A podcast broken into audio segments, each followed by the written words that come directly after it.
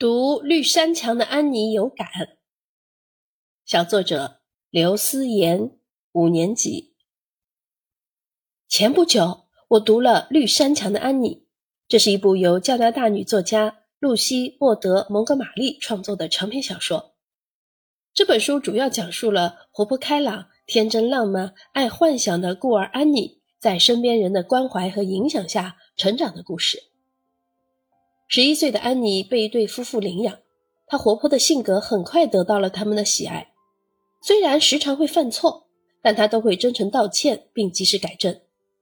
她知错能改的品质深深吸引了我。暑假的一天，我一个人在家，不小心摔碎了妈妈最喜欢的玻璃杯。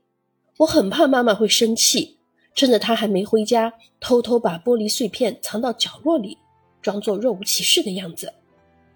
后来，妈妈发现她心爱的玻璃杯不见了，很是惋惜，好几天都不开心。直到有一天，妈妈在大扫除时发现了角落里的玻璃碎片，便问我：“妍妍，你是不是把妈妈的玻璃杯摔碎了？”我很害怕，呆呆地站在那里，一句话都说不出来。这时，我想起了书中的安妮，便鼓起勇气告诉妈妈。妈妈，对不起，玻璃杯是我不小心摔碎的。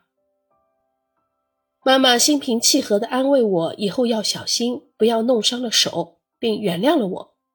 我那颗之前一直悬着的心终于放下了。绿山墙的安妮中的安妮，她身上的美好品质如同涓涓细流，深入我的心田。